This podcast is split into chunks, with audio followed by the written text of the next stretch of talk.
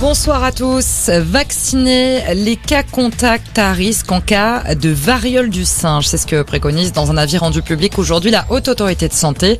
L'institution y voit une stratégie pertinente au regard des délais d'incubation de la maladie et de la stratégie vaccinale adoptée dans les autres pays européens.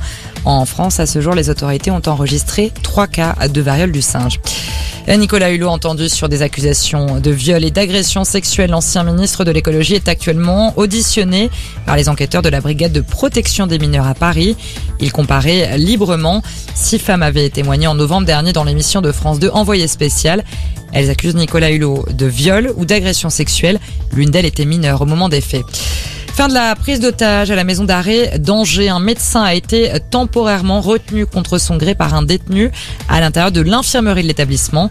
Le prisonnier en question ne serait pas radicalisé mais connu pour des faits de droit commun. Ses revendications n'ont pas encore été définies. La prise d'otage a duré un peu plus d'une heure. C'est le signe d'un retour à la normale à Kharkiv en Ukraine. Trois mois après le début du conflit, le métro a repris son fonctionnement ce matin. Tout un symbole quand on sait qu'il a longtemps servi d'abri contre les bombes pour les habitants. L'étau autour de la ville se dessert. Les forces russes semblent pour le moment avoir renoncé à essayer de prendre Kharkiv pour concentrer plus de troupes au sud et à l'est où les combats continuent.